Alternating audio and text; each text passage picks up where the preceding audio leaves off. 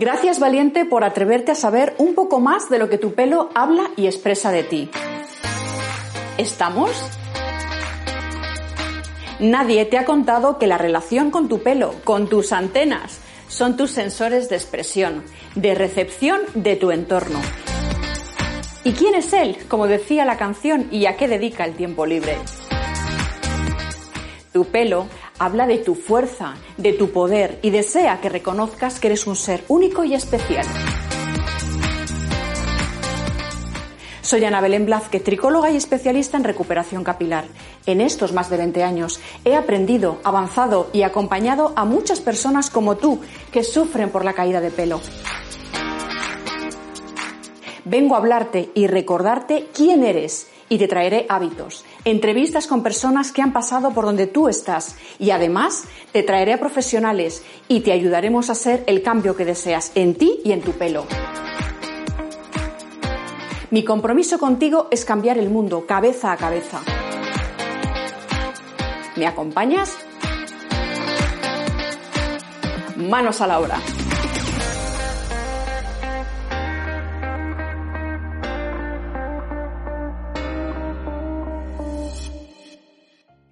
Bueno, hoy estoy tremendamente contenta. Se llena, mi corazón de alegría porque además tenemos a una invitada especial, muy especial para mí.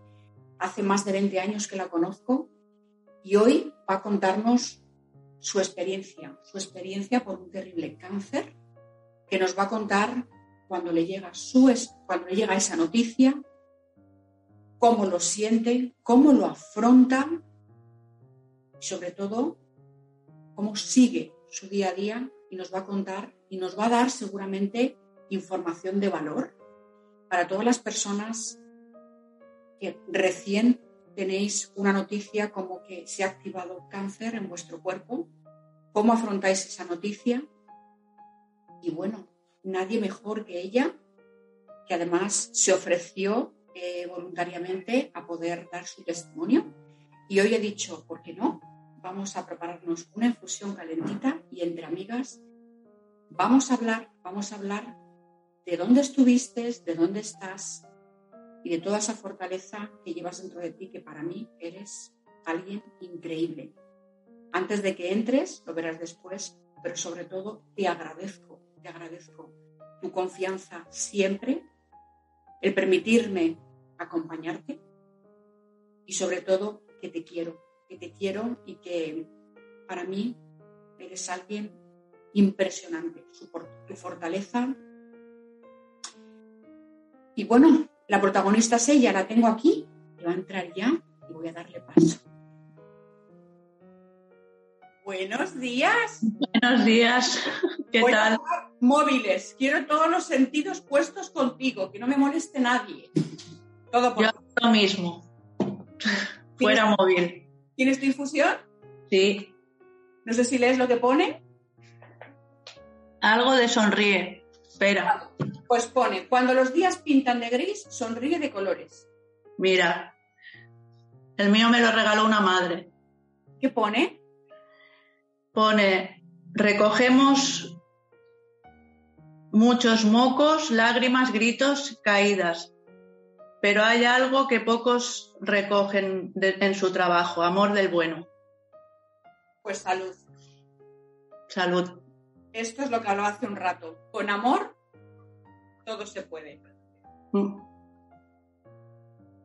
Pues bueno, Silvia, gracias por estar aquí, en este espacio. De nada, encantada. Protegido, y mira quién traigo hoy.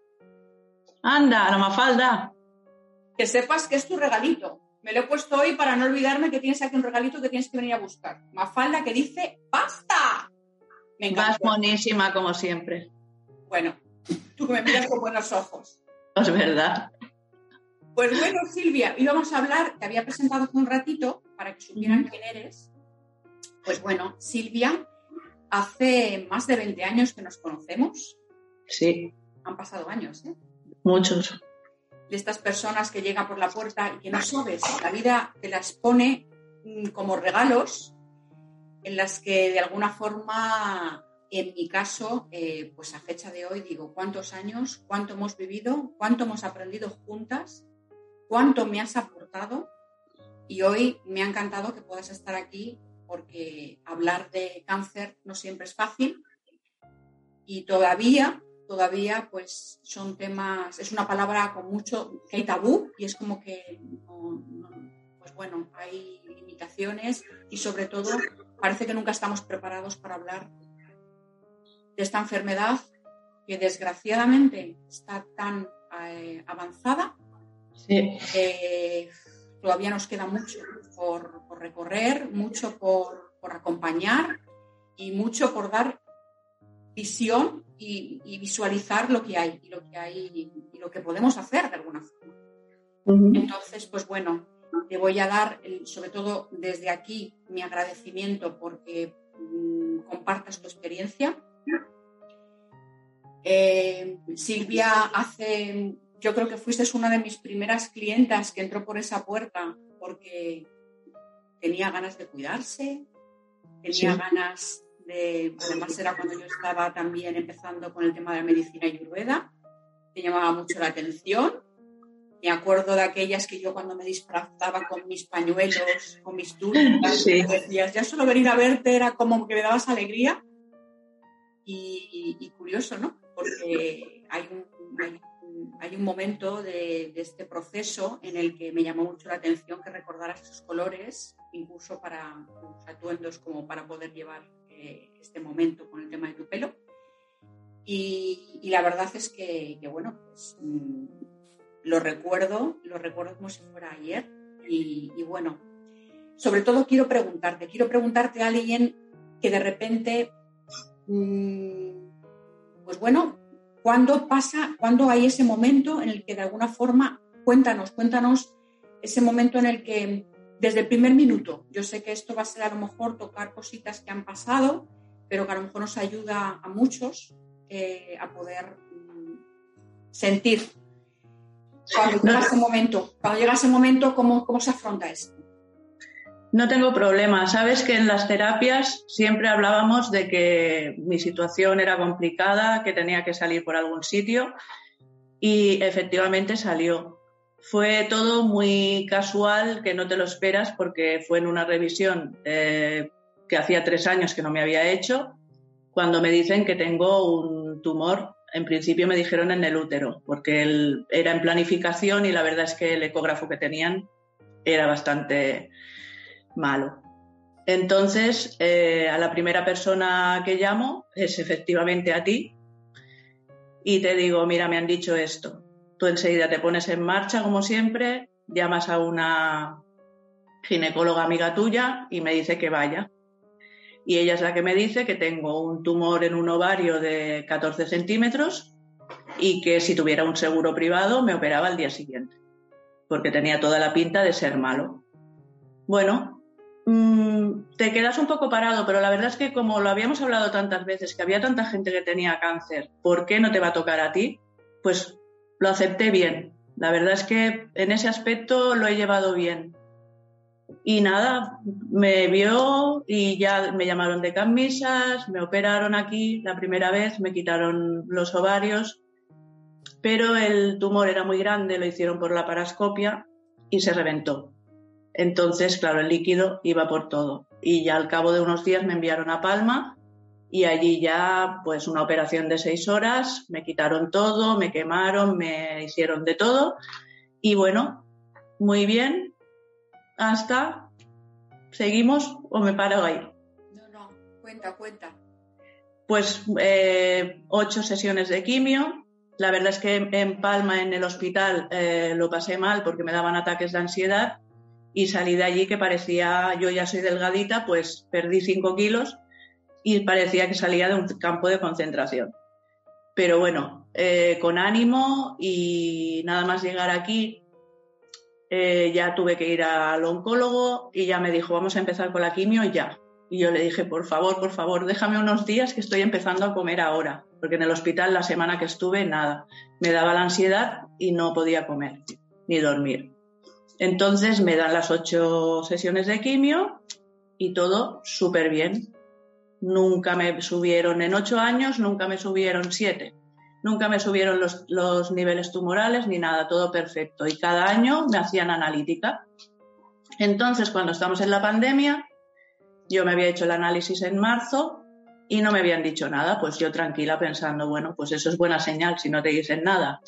Pues no fue así.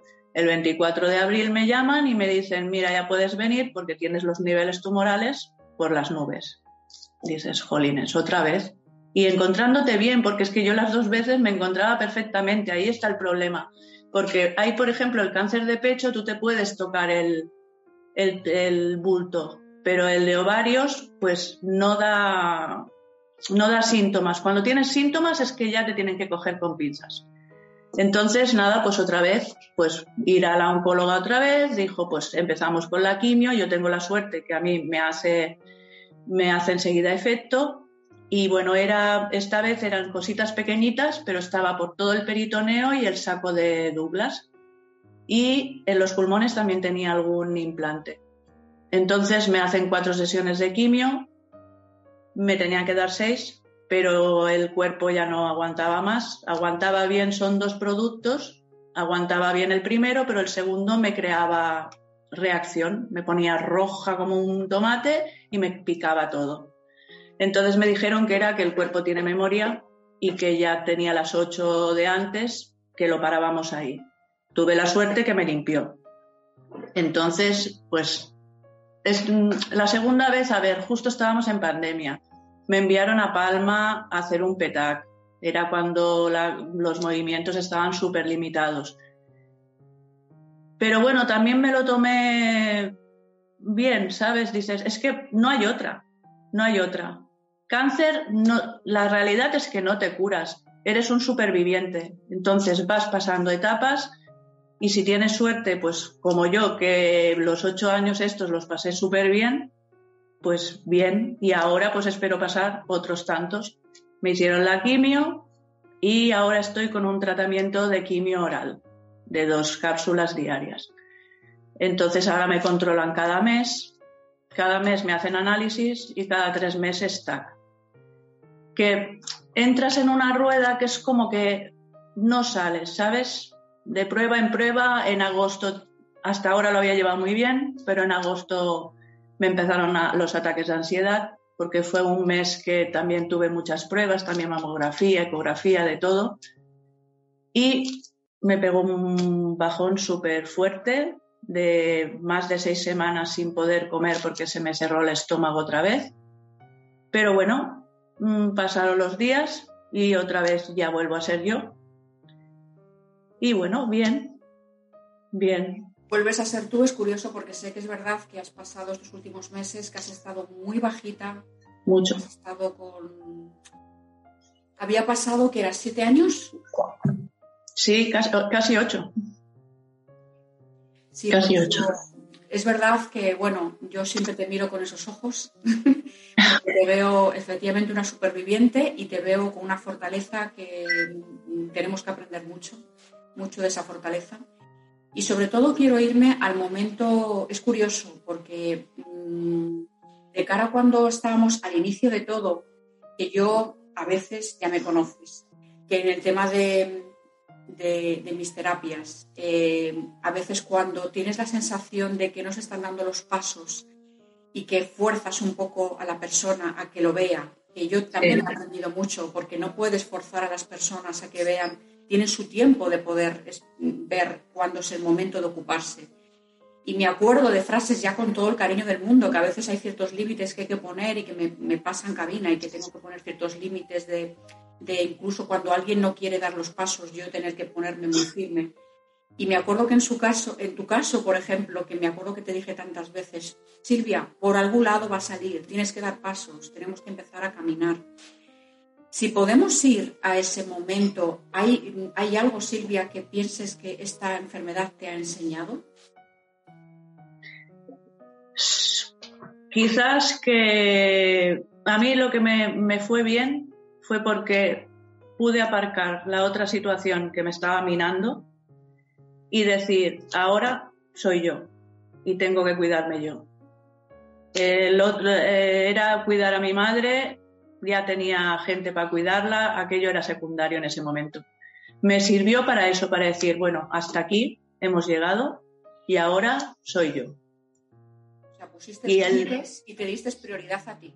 Sí, y el tener que ser, a ver, fuerte, ya no solo por ti, por la gente de alrededor. ¿Sabes? La familia, claro, se quedaron. La primera vez mis hijas lloraron y la segunda, cuando les dije, de hecho, envié un WhatsApp la segunda vez y les dije, tenemos que hacer un Skype que os tengo que comentar una cosa. Y me acuerdo que Arianna me dijo, eh, ¿has cogido el COVID o te ha vuelto el cáncer? Mejor si, es el COVID. Digo, no, no, después hablamos y os, lo, y os lo explico. Y las pobres se les volvía a caer las lágrimas. Y yo les decía, nada, que no pasa nada, que otra vez empezar y para adelante. Es que como te rindas o te resignes, no, no es una, una opción.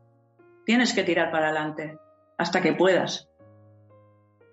Total. Además, soy consciente de que en ese momento eh, que te ocupas de ti, que mm, te das cuenta de que estando tú bien, eh, tu entorno también está bien. La fortaleza que puedes dar a tu familia es porque tú estás bien, pero no porque te estés forzando a que tienes que estar bien, sino porque sabes que es de la única forma que puedes salir de ahí, ¿verdad que sí?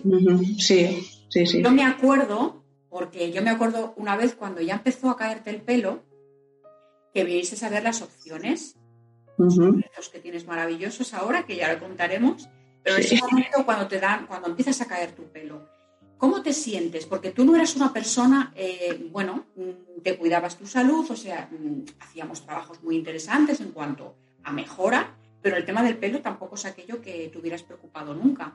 Cuando, cuando empieza a caerte el pelo, ¿cómo te sientes? No soy una persona presumida. Está ahí. Pues la verdad es que no lo llevaba muy largo, pero bueno, llevaba melenita. Y ya cuando empiezas a ver que haces así y se te caen mechones enteros, yo directamente cogí y me fui a la peluquería a que me raparan. Entonces fue cuando hablamos y me encantaron los pañuelos. Cogí aquella peluca que me puse una vez para hacerme la foto del carnet de conducir y me arrepentí porque la verdad es que con los pañuelos yo he estado y los gorritos encantada de la vida. Y, bueno, el pelo es una cosa que vuelve a crecer. Entonces tampoco me preocupaba en exceso. Sí que es verdad que cuando se te caen las cejas y las pestañas, ahí ya sí que haces pinta de enfermo, ¿sabes? La primera vez ni me lo planteé. La segunda vez mi sobrina me compró esto que te pones y te las dibujas y no lo utilicé. No lo utilicé. Porque además estábamos, eh, me pilló todo el verano hasta septiembre, entonces yo no salía de casa, estaba aquí y no lo utilicé. Pero sí que es verdad, sé que hay gente, porque cuando la primera vez, cuando iba a la UTA a saludarlas, pues me acuerdo que una vez una enfermera me dijo, mira, hay una mujer ahí muy preocupada por lo de la caída del pelo. Habla con ella y que te vea que... conmigo hicieron lo mismo, ¿eh? Que vean el pelo que te ha salido y tal y que no se preocupe. Y efectivamente hablé con ella y se lo dije. Digo, piensa que es una cosa transitoria, que el pelo vuelve a nacer. Y la verdad es que te nace con mucha fuerza y yo ahora he decidido que ya me he acostumbrado a verme así con las canitas y gris y tal, y no me voy ni a teñir. Eso ha sido una ventaja.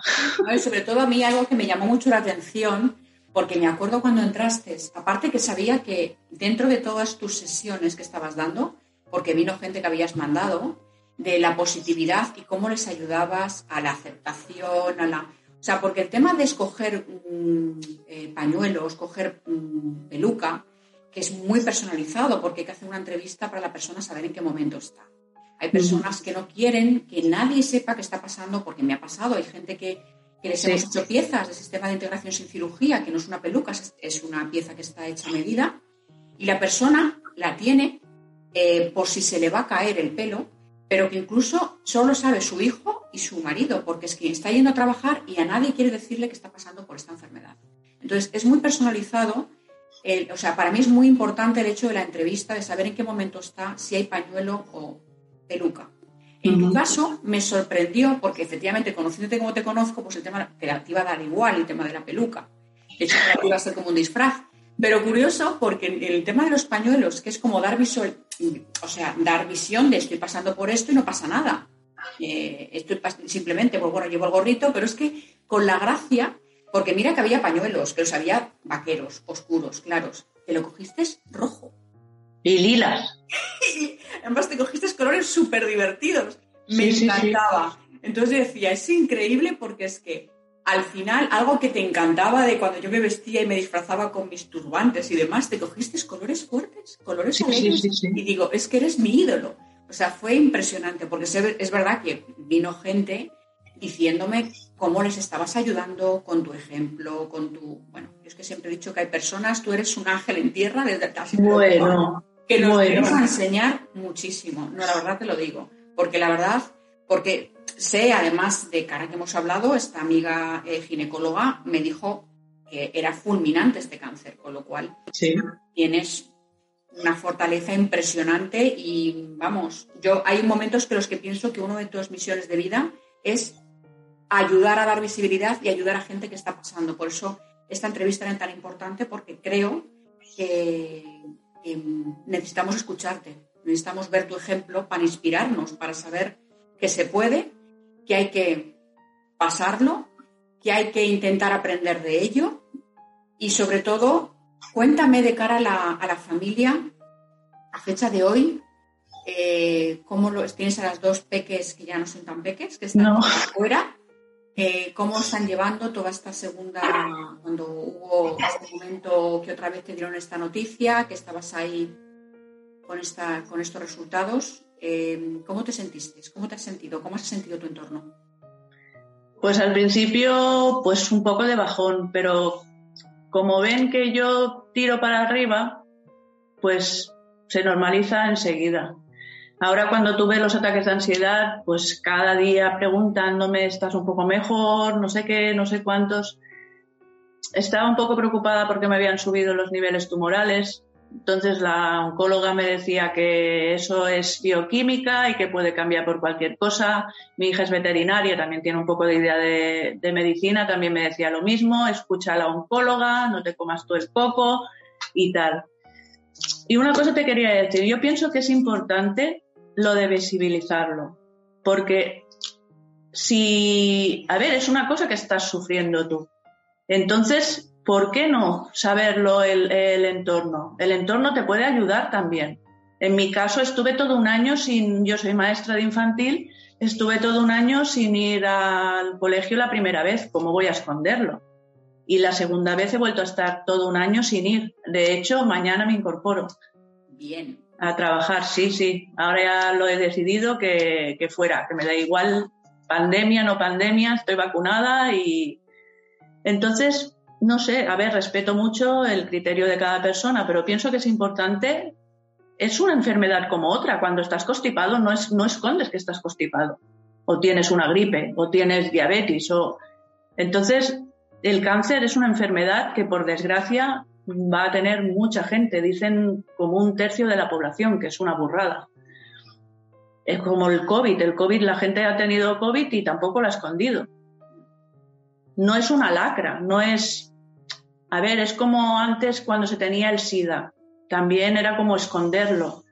Pues no, para, a ver, es una opinión muy personal, pero para mí es una enfermedad como otra cualquiera y es bueno el que la gente lo sepa por eso, para darte apoyo y ayudarte también a superarlo. Sobre todo, ahora que me, había, eh, me acordaba Silvia, porque cuando te, lo detectaron, hacía tres años que no habías hecho la revisión. Sí, porque como todas las citologías y todo me salía bien, fue una pura casualidad. El decir, pues me toca ir a la revisión, vas a la revisión después de tres años y ¡pum!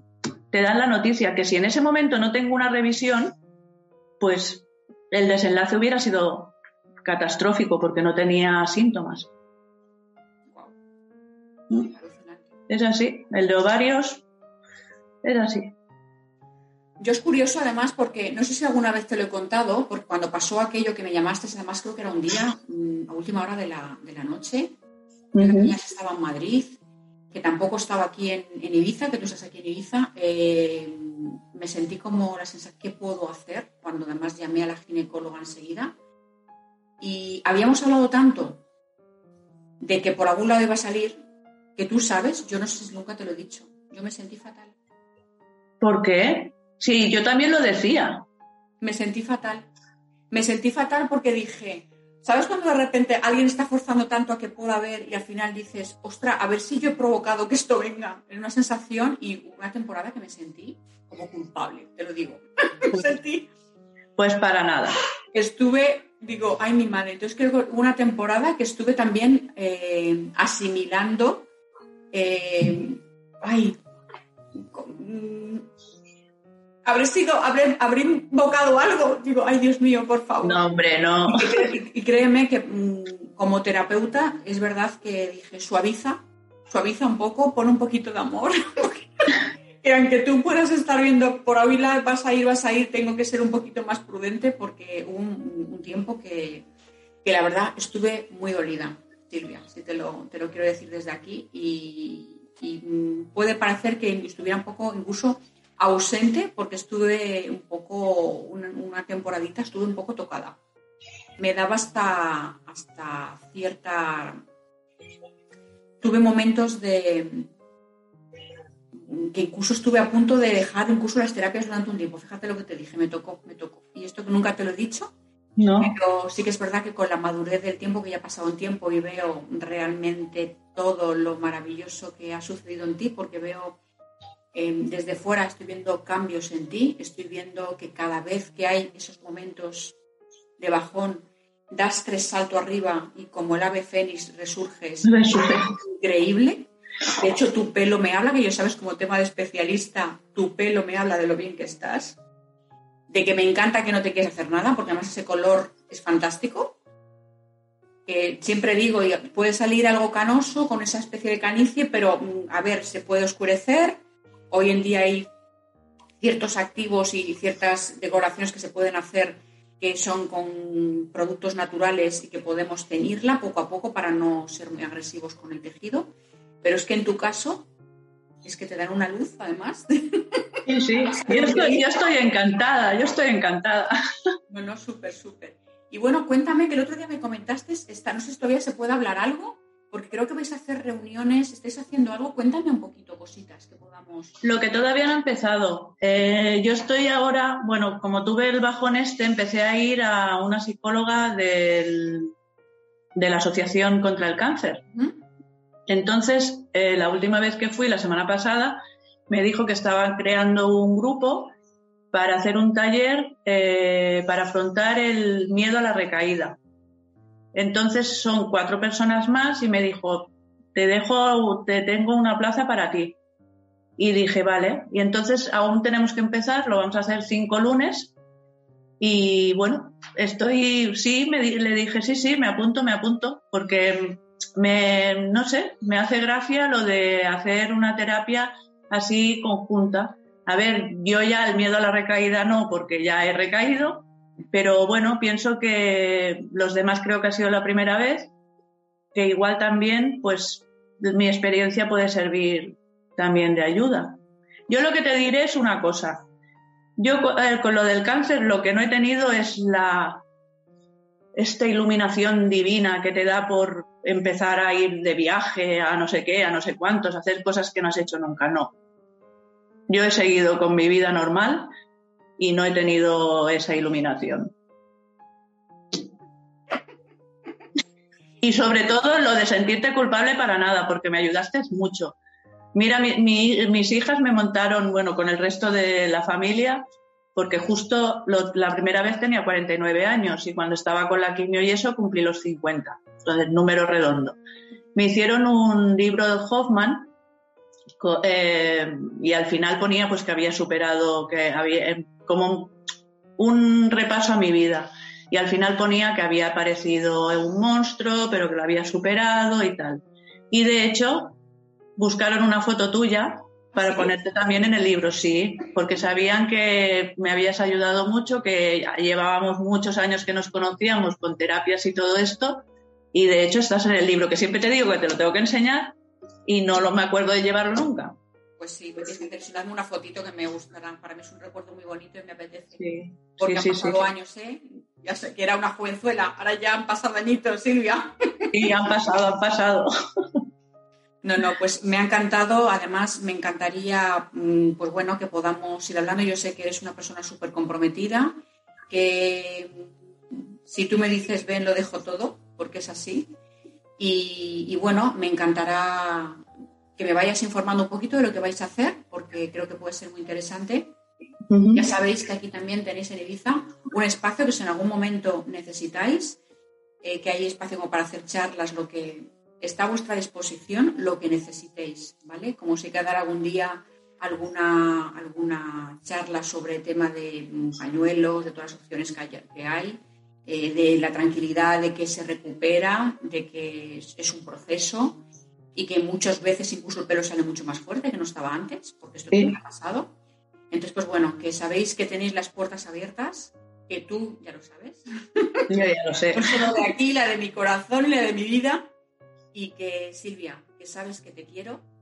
Yo también, mucho. Mm, tus hijas pueden y tu familia puede estar tremendamente orgullosa del, ser que eres y que, te abrazo, que te abrazo y que, y que bueno, que me emociono al final. Pero bueno, que vamos a tomar más infusiones, vamos a hablar más veces. Sí, sí. Y gracias por este ratito de compartir, Silvia. Y bueno, Muchas gracias a ti. Haremos alguna más de algún. Ya se nos ocurrirá alguna cosita que podamos empezar a hablar un poquito más de, cáncer, ¿por qué no? Claro, muy bien. A mí me cuesta lanzarme, pero una vez me lanzo. Ya está, ¿no? Ya está. Tenemos, agilidad, ¿no? Tenemos. Vamos a hacer gimnasia con la lengua. Y muchas gracias por ofrecer todo. Yo lo comentaré a la psicóloga, a ver si le interesa que, lo de las charlas sobre el pelo y todo esto. Ya sabes, yo sabes que vengo a Ibiza una, una, semanita al mes. Podemos todo lo que podamos aportar, nos llevamos allí, jugamos, explica y por lo menos que tengan información y de sobre todo de tranquilidad, de que todo va a salir bien.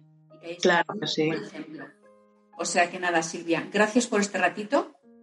Muchas gracias a ti. Por tu tiempito y nos vemos muy prontito. Muy bien. Ah, y digo que esto tienes aquí, ¿eh? Muy bien. A falta de basta, lo tienes aquí, te espera. Muy bien. Chao. Gracias. Hasta luego, guapa.